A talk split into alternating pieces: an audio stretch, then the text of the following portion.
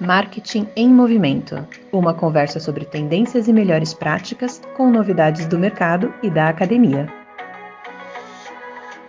Alô, você, marqueteira e marqueteiro de plantão que vai curtir ou já curtiu o Halloween e o Dia das Bruxas e, ao mesmo tempo, quer se livrar de todas essas assombrações depois da eleição. Seja muito bem-vindo. Esse podcast é para todo mundo e é girando o mundo que eu dou as boas-vindas ao retorno dela, a professora de marketing mais querida do Brasil, a professora doutora da fé USP, Cavita Ranza. Oi, Pedro. Oi, Andrés. Que bom estar aqui de novo com vocês. Depois desse pequeno hiato aí que a gente teve, eu já estava com saudade de vocês, dos nossos ouvintes, mas principalmente das nossas conversas sobre o mundo do marketing. E também temos o retorno ilustríssimo dele, que não é uma estrela da NBA, mas é uma estrela dos MBAs, o professor Andrés Veloso. Olá, gente! Essa empolgação do Pedro é incrível. Mas vamos aí, a NBA retomou aí na outra semana, temos duas semanas de temporada. Boston Celtics já está no 3 a 1 caminhando para uma temporada incrível, assim como o nosso podcast. Não é isso, gente? É isso aí. Então vamos já começar dentro do tema com você você, Andrés, faça o seu arremesso de três pontos. Diz aí qual é o seu destaque da semana ou do episódio. Vamos lá, então. Acho que estamos chegando aí reta final das eleições, né? A depender quando for pro ar nosso episódio, as coisas já terão acontecido. Né? Esperamos que não vou falar muito sobre isso, mas esperamos que tudo saia da melhor forma possível, né? É, mas muitas polêmicas nessas últimas semanas, porque as empresas, né, sejam seus gestores, diretores, donos, fundadores, muitas empresas começaram a adentrar o campo das eleições com resultados variados, né? Então a gente teve aí o, o Beto Carreiro, né, o Parque Beto Carreiro, lá do Sul, que ah, por meio do seu Instagram colocou primeiro uma promoção para um grupo de eleitores, depois colocou para outro. Aí isso gerou uma confusão sem fim, muitas reclamações, né? E aí a empresa depois falou que era tudo uma brincadeira. Mas aí o estrago já estava feito, né? o pessoal começa a falar em boicote, trazer à tona as reportagens com as mortes que já aconteceram no Beto Carreiro. Então o público foi lá, né, de alguma forma, protestar contra a brincadeira né, que eles fizeram. Além disso, a gente teve um, né, uma reportagem que saiu na Folha falando sobre os doadores da campanha de um dos candidatos, né, os três membros da, do conselho da IP, que também são parte de uma mesma família, doaram aí um milhão para a campanha desse candidato, e aí mais boicotes, discussões, né? pessoal prometendo comprar é, detergente Bombril ou de outras marcas. Então, é, as empresas correndo aí altos riscos né, ao se envolver nessas discussões. E para finalizar o caos né, dessa temporada eleitoral, algumas empresas acharam que era de bom tom incentivar os seus funcionários a seguirem um determinado caminho, né? Então fizeram reuniões, chamaram pessoas para fazer é, comício dentro da empresa. E um dos exemplos foi a marca Pot, que é patrocinadora aí do glorioso Timão, que infelizmente perdeu a final da Copa do Brasil alguns dias atrás, mas segue o jogo, né? O que não segue é essa polarização que a gente tem visto e os problemas enfrentados aí pelas empresas, né? Acho que é um, é um ponto de aprendizado que a gente teve nessa eleição é, sobre os riscos que esse tipo de envolvimento das marcas traz, né? Principalmente porque o público está muito polarizado, as pesquisas mostram aí 50 e poucos versus 40 e muitos, então o que acaba acontecendo é que se você assume um lado, o outro lado, que é quase metade da população, né, depender de onde você está, acaba protestando. Né? É, uma, é uma discussão complexa, porque, por um lado, as pessoas têm o direito de se colocar e assumir posturas, né?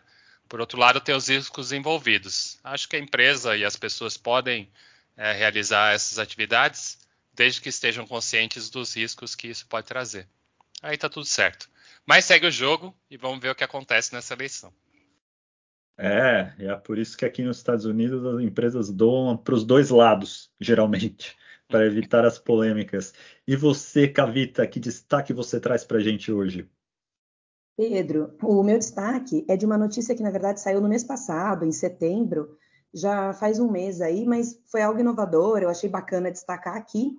É sobre a Patagônia e a gente já falou algumas vezes, em, né, em alguns episódios, sobre a Patagônia. Eu estou tentando evitar trazer é, notícia o caso deles, mas como essa notícia me chamou bastante atenção e eu gosto da empresa, eu vivo acompanhando as ações que eles fazem, enfim, resolvi trazer mais essa, né? Mas basicamente foi, a, só lembrando, a Patagônia é aquela empresa que vende roupas para atividades ao ar livre, né, o outdoor. É, ela fez um movimento mais ousado e diferente do que a gente viu outras empresas fazerem, né? É, então eles doaram a empresa inteira né, para um grupo de ONGs que ajudam a combater as mudanças climáticas e ajudam também a proteger o meio ambiente, a biodiversidade. A empresa hoje ela vale é, uns 3 bilhões de dólares, é, pelo que eu estava olhando. E o CEO, o Ryan Gellert, ele brincou, né, que agora o planeta Terra é o único acionista da empresa. É um assim, nossa, uau, né? De imaginar como foi isso, então teve alguma repercussão aí a respeito, especialmente para quem acompanha esse tipo de mercado ou as empresas que fazem esse tipo de ação, né? É, e o ponto é que uma empresa, uma ação como essa, né, ela pode ajudar a pavimentar novos caminhos para que outras empresas possam pensar a sua atuação na área social, ambiental, né? E isso reforça também a reputação da marca Patagônia como sendo uma marca extremamente preocupada com o futuro do planeta, com a sustentabilidade. As é, marcas, em geral, o que a gente percebe é que elas começam, né, quando elas têm a intenção de se tornar mais sustentáveis, elas começam com pequenas inovações, troca de material de embalagem, mudar o tamanho da embalagem, ou até criar versões que tenham refil. E aí, aos poucos, as marcas vão avançando, e aí elas vão tomando outras dimensões dentro da empresa, né? E aí, opções mais avançadas, pensando ainda na área de marketing, seria introduzir um novo produto ou trocar produtos do portfólio por produtos que sejam mais sustentáveis, ou ainda eliminar produtos que são considerados não sustentáveis. E é, conforme elas vão avançando, a gente percebe que elas chegam a atuar aí na busca de soluções de problemas sociais, ambientais, como é o caso das empresas B, né, as B Corps, que inclusive a Patagônia é uma delas. Então a gente percebe que as empresas geralmente elas começam com ações pequenas, seja na sua cadeia de produção, né, no seu processo produtivo, seja nas, na área de marketing, para aos poucos ir avançando e tomar uma dimensão maior que engloba a empresa inteira. E para a gente não ficar só no caso da Patagônia, né, então só para exemplificar e comparar um pouquinho de empresas que vêm buscando cada vez mais esse tipo de abordagem, a gente tem a Ambev, que criou a marca né, de água Ama, e 100% dos lucros dessa marca, eles vão para projetos que ajudam a levar água para comunidades que não têm acesso à água no, no semiárido brasileiro. Ou ainda o caso da Mercur, aquela empresa que faz a borrachinha escolar, ou a, a bolsa de água quente, de borracha, né? Então, eles tiraram do portfólio alguns produtos que eles consideraram que não eram positivos aí para o planeta, né, ou para a sociedade. Mas e aí, Pedro, me conta, qual que é o seu destaque? O meu destaque são dois dos maiores eventos do mundo de propaganda e marketing que aconteceram aqui em outubro, os dois em Nova York, a Advertising Week e o Programmatic I.O se no ano passado muito se falou nesses eventos de metaverso, NFTs, esse ano foi curioso notar que os eventos estavam mais assim, por dizer, pé no chão. Não teve uma grande temática que dominou as apresentações e as conversas, muito em função de toda a incerteza que nós estamos vivendo no cenário econômico. Mas foi possível sim notar três tópicos, eu diria, que foram comuns aos eventos, que merecem o nosso destaque. Número um, vou falar de Connected TV, CTV, aquela TV conectada, que as marcas estão migrando em massa para engajar com as suas audiências nesse canal. A grande novidade é a Netflix oferecendo propaganda em vários países, inclusive no Brasil, em parceria com a Microsoft, desse que vos fala. Então eu sei que, embora eu seja suspeito, é inegável que o movimento da Netflix mexeu com o mercado inteiro. Inclusive os concorrentes como HBO Max, Disney Plus, também se colocando aí como boas alternativas para os anunciantes. E esse é o momento bom para a CTV porque é, as marcas estão procurando economias e estão migrando um pouco do investimento caro da TV tradicional para a TV digital. E esse é o segundo grande tema que eu ia destacar. Muito se falou de eficiência, como gerar maior retorno com mínimo de investimento de marketing, nessa certeira da incerteza do cenário econômico. E por fim, o terceiro grande tema que foi comum foi sustentabilidade, o marketing inclusivo, que todo ano tem se mantendo na, na vanguarda aí das discussões, mostrando que não era apenas uma modinha, é um assunto que as marcas vão aprendendo a trabalhar e é legal ver que as discussões têm se aprofundado e que nem, quem não souber navegar nessa tendência vai ficar um peixe fora d'água. Direto da Academia. Muito bem, agora vamos falar de artigos acadêmicos. O artigo que eu escolhi para a nossa sessão, ele foi aceito para publicação no Journal of Marketing, mas ainda não faz parte de uma edição, então ele deve sair no ano de 2023, ou seja, este é um comentário direto do futuro. Né? Esse artigo ele foi produzido por Biraglia e colegas e aborda o impacto da aquisição de marcas como uma estratégia de crescimento de uma empresa. Então, o que, que eles fizeram? Por meio de 10 experimentos diferentes, eles conseguiram comprovar que, em alguns casos, a aquisição de uma nova marca por uma determinada empresa pode ter impactos negativos na imagem da empresa que está comprando essa marca.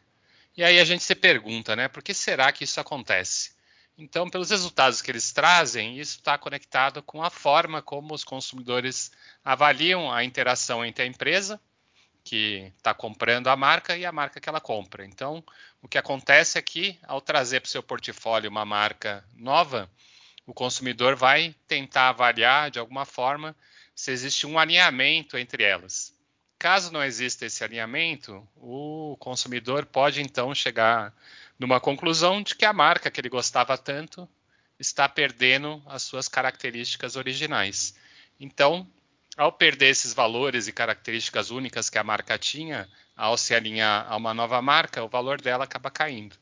Então, acho que esse artigo ele traz aí um resultado muito interessante no sentido de que, ao tentar usar a compra de marcas já existentes no mercado como uma estratégia de crescimento, os executivos da, das empresas deveriam, num primeiro momento, tentar avaliar se existe aí uma alguma consonância em alinhamento entre as marcas da empresa e aquela que está sendo pensada para aquisição. Assim, a estratégia trará com certeza efeitos mais positivos. Que interessante, Andrés, esse caso que você trouxe, esse artigo, né?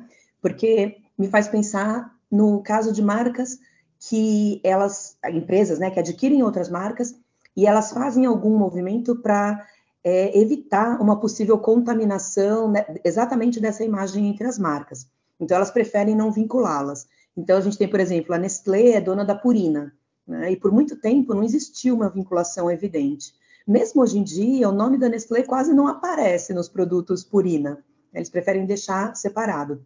Um outro exemplo é a Mãe Terra. Foi adquirida pela Unilever alguns anos atrás, mas até hoje ela mantém a sua identidade visual, Mãe Terra, né? É, e toda a parte de gestão da marca fica fisicamente separada, em outro prédio, em outro bairro, apesar de ser na mesma cidade. E por fim, nos Estados Unidos, a, Unilever ela comprou também a Seventh Generation, ou sétima geração, que também é, ela, no, no caso da Seventh Generation, ela sequer aparece no site da empresa. Eu já fiz algumas vezes o teste de fazer a busca no site da Unilever pelas marcas, né? Quais as marcas que eles comercializam. E essa daí não aparece nem no site, né? Que se dirá fisicamente, sim, certamente deve estar separada. E essas são estratégias, então, alternativas, justamente para o consumidor não perceber o vínculo entre essas marcas, né? Tem um certo burburinho, claro, no momento da compra, na hora que uma marca compra outra, então tem uma Enterra, eu lembro bem que os consumidores falaram, ah, agora a Mãe Terra não vai ser mais a mesma, porque a Unilever comprou, o propósito é diferente, mas depois de um tempo, ah, os consumidores esquecem, e aí desvincula e volta a pensar só na marca sozinha, né, sem associação com a outra marca que a comprou. Essa é uma excelente discussão e eu vou trazer dois casos aqui que são antagônicos, mas são emblemáticos. Começando com a Unilever, que você citou, Cavita, pois é uma empresa que sempre comprou muitas marcas. Eu já, inclusive, ouvi uma crítica de marqueteiros ilustres dizendo que a Unilever não sabe competir, ela vai lá e compra a competição. Um comentário maldoso.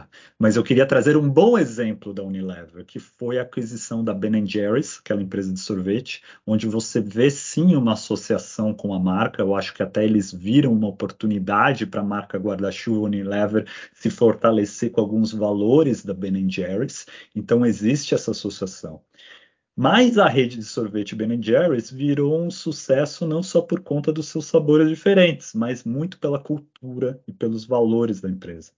E o Ben e o Jerry, que foram os fundadores, eles têm um estilo meio hippie, eles nunca colocaram lucro em primeiro lugar e sempre doaram 7,5% dos resultados da empresa para caridade todo ano.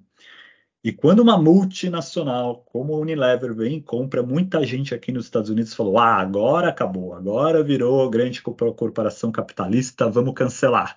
E isso não partiu só do público, não, viu? Foi também os funcionários da Ben Jerry's ficaram super preocupados. Mas a Unilever escolheu um executivo que teve muito jogo de cintura para manter os principais valores da empresa, ao mesmo tempo que, sim, ele trouxe mais rigor financeiro para a empresa. E o Ben e o Jerry negociaram na aquisição da empresa um compromisso da Unilever com a agenda social da empresa. Isso tudo cunhou um termo no mundo dos negócios, o conceito de cultural agility, aquela agilidade cultural que é a necessidade dos executivos de se adaptarem bem rápido às novas culturas num momento como esse.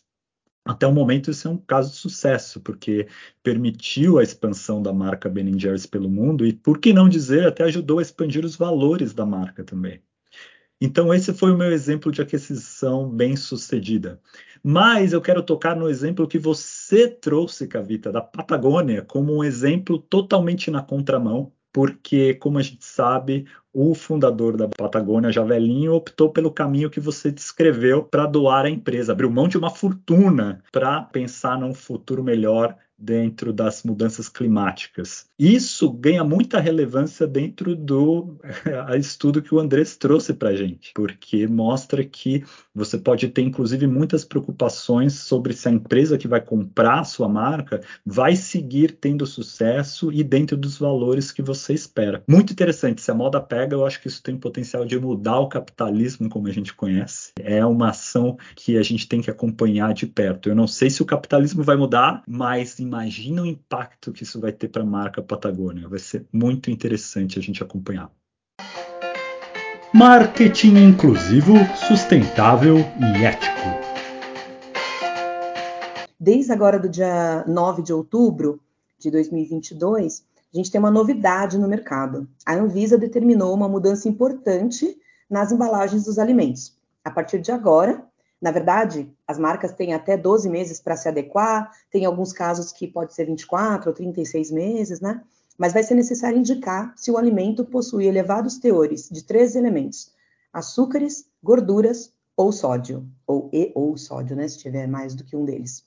E de acordo com o Thiago Halber, da Anvisa, tem alguns estudos aí que indicam que o consumo em excesso desses nutrientes, e nutrientes aí entre aspas, né, ele aumenta a incidência de diabetes, obesidade, doenças cardiovasculares.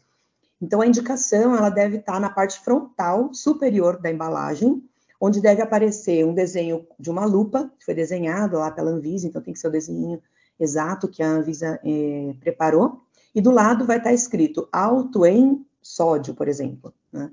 Foram seis anos de estudo, foi um, um, trabalho interessante que foi desenvolvido com a participação de pesquisadores da academia, a indústria de alimentos, a sociedade civil, população de forma geral, e o intuito é chamar a atenção do consumidor para alimentos que podem impactar negativamente na sua saúde e que, portanto, precisariam ser consumidos com moderação.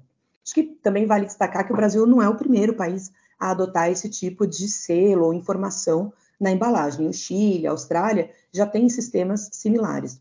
E no Chile tem alguns estudos que indicam que houve queda na compra de alimentos com altos teores desses nutrientes, mas também tem estudos que mostram que não teve mudança nas vendas das empresas de alimentos. Então, tem alguns estudos aí ainda contraditórios. A gente vai precisar esperar mais alguns anos para ter um pouco mais de informação, né, dados sobre é, esse tipo de ação.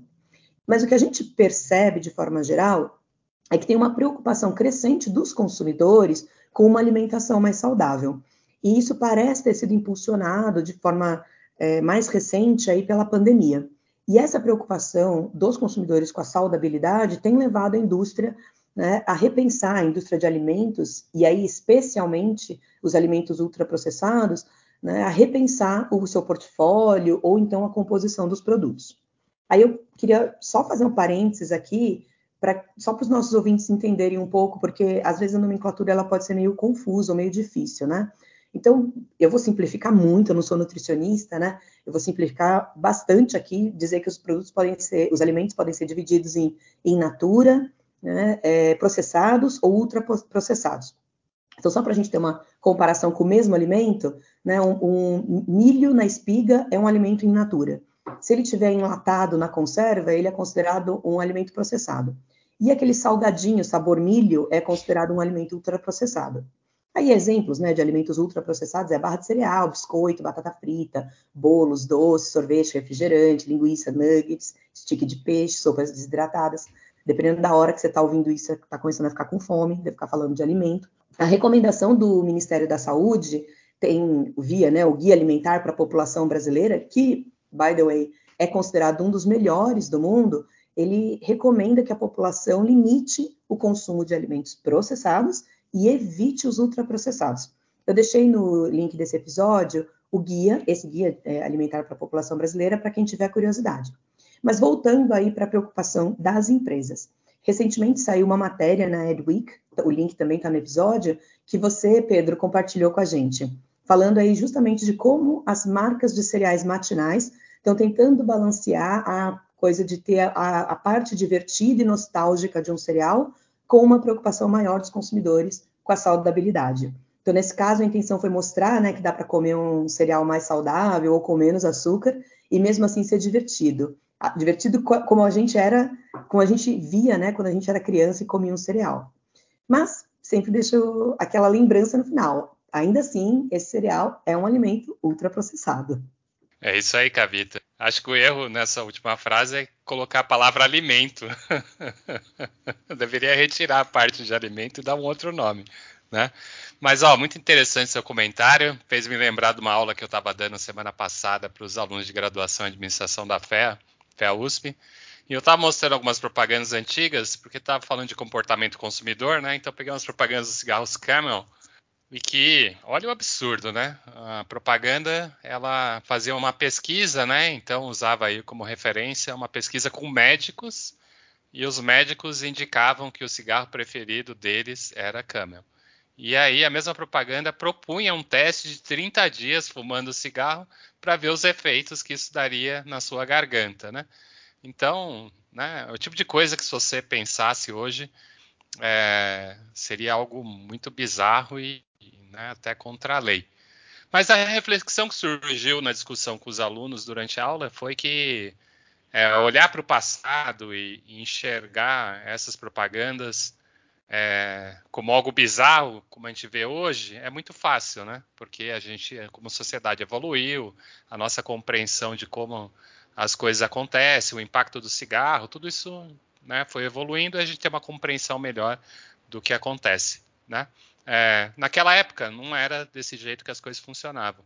E aí a reflexão na discussão da sala, com a sala foi para um, um pensamento no sentido de que o nosso desafio, nosso desafio como indivíduos, né, é reconhecer essas coisas bizarras que o mundo traz, que a sociedade de consumo traz, que a nossa alimentação, né, pegando o gancho da Cavita, traz, que é a gente reconhecer no momento atual essas coisas que daqui a 10, 15 anos a gente vai olhar para trás e falar, não, não é possível que a gente fazia isso.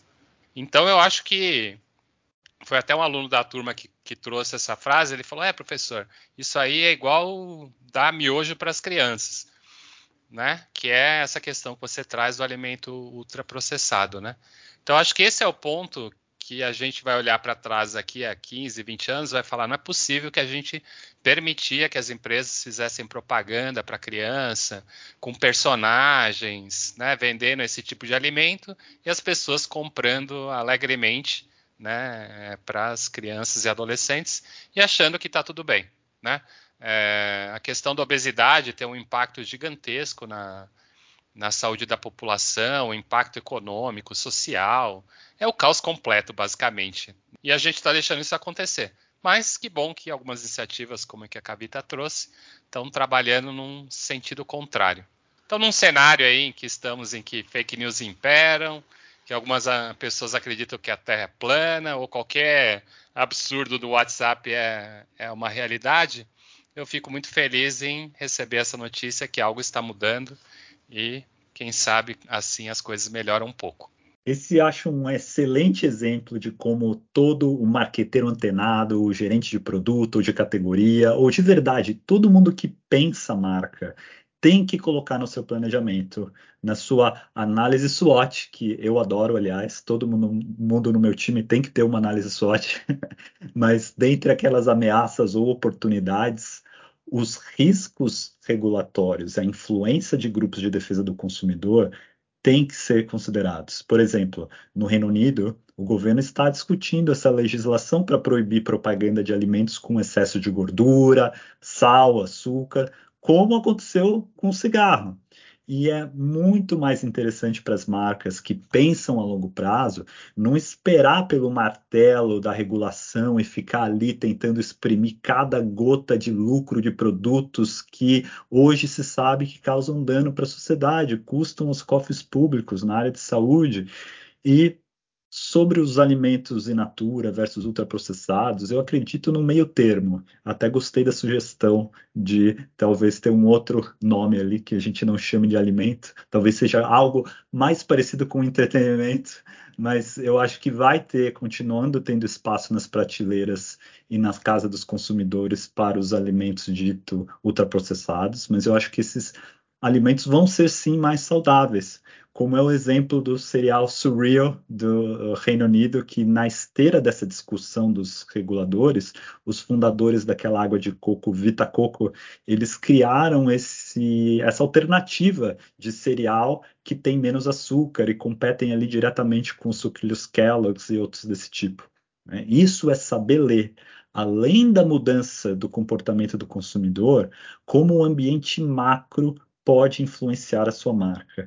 E, acima de tudo, fazer a coisa certa para o consumidor e para a sociedade, que é sempre a melhor decisão no longo prazo. É melhor para atrair os melhores talentos para trabalhar com você e, sem dúvida, melhor na hora de colocar a cabeça no travesseiro. Na Gringolândia. Aqui na Gringolândia, muito tem se falado de novas ferramentas de inteligência artificial que estão roubando a cena no mundo criativo. Para quem não conhece o cenário, uma breve explicação.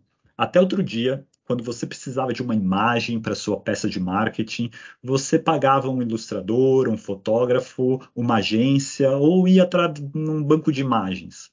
Mas hoje existem ferramentas em que você diz que imagem você quer. Por exemplo, eu quero a imagem de um peixe feliz segurando um troféu, já que como santista estou saudoso por ver essa imagem.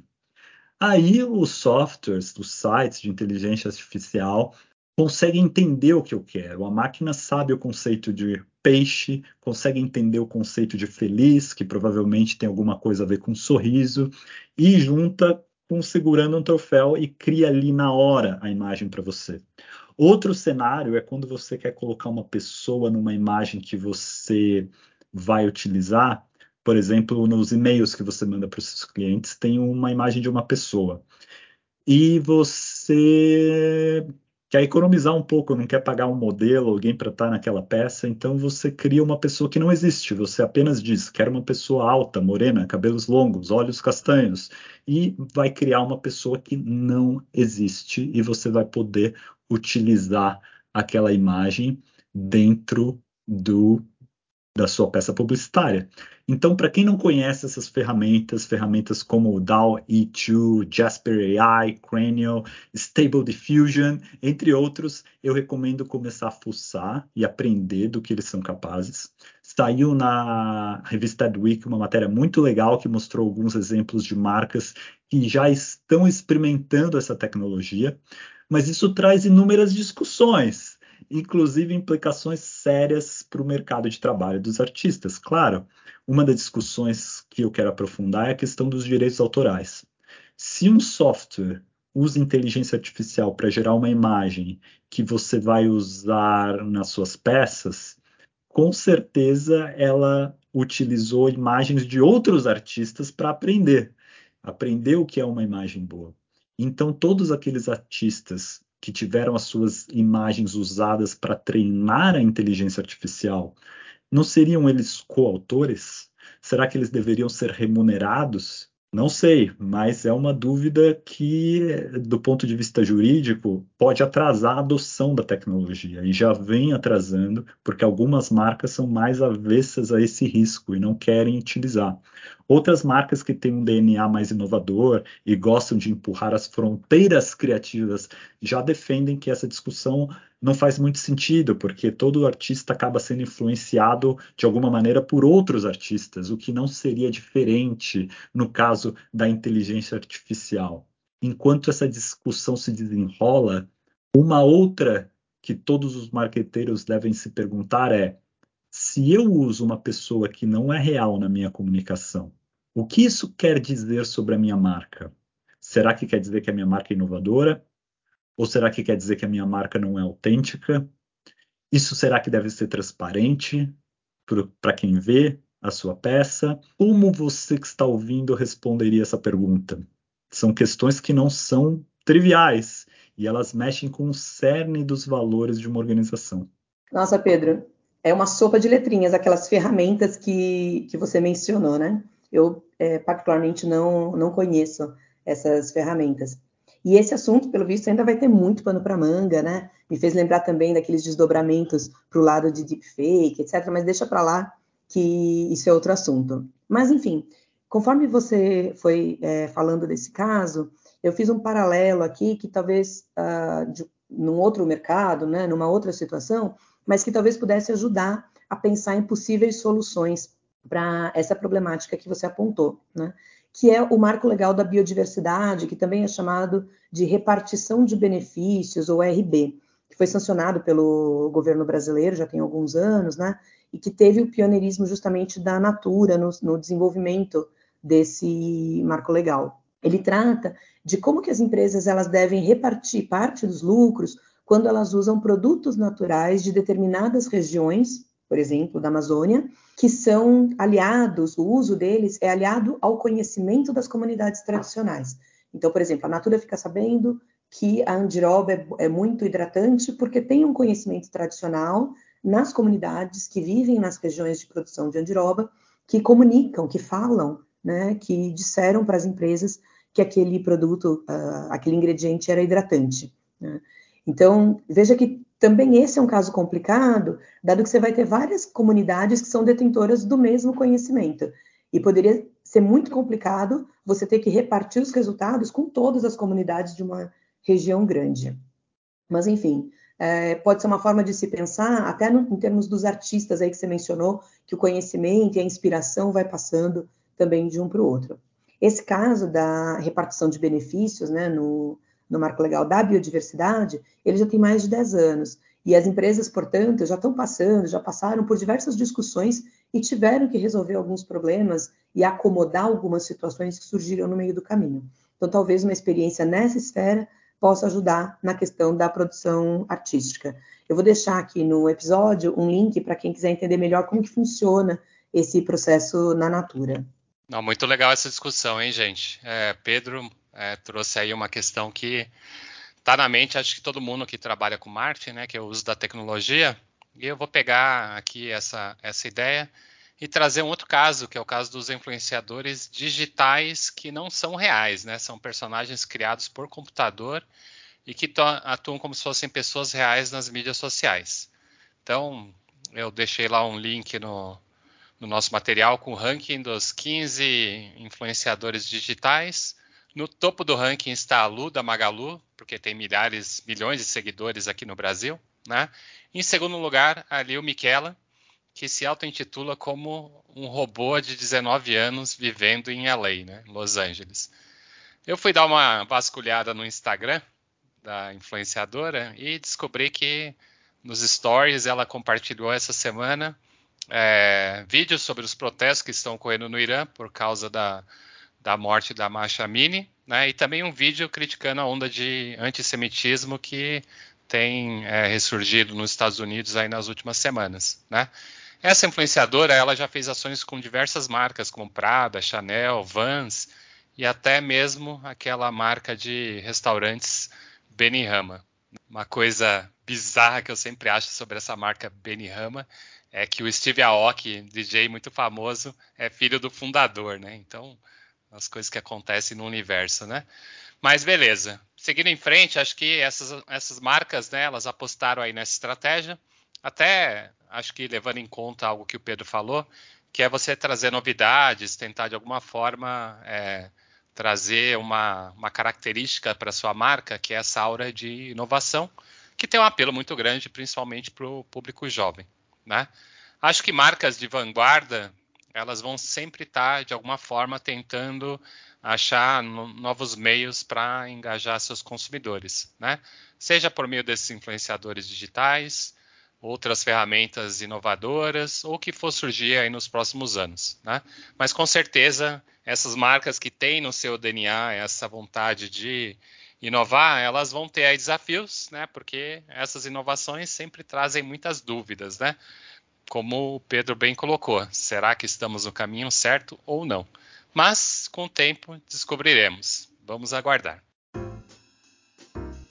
Excelente, muito obrigado pela sua audiência. Nós estamos ficando por aqui hoje e você que nos ouve em qualquer lugar do mundo pode mandar comentários através do site marketingmovimento.com e lá, como sempre, você acha o link para todos os artigos citados no programa.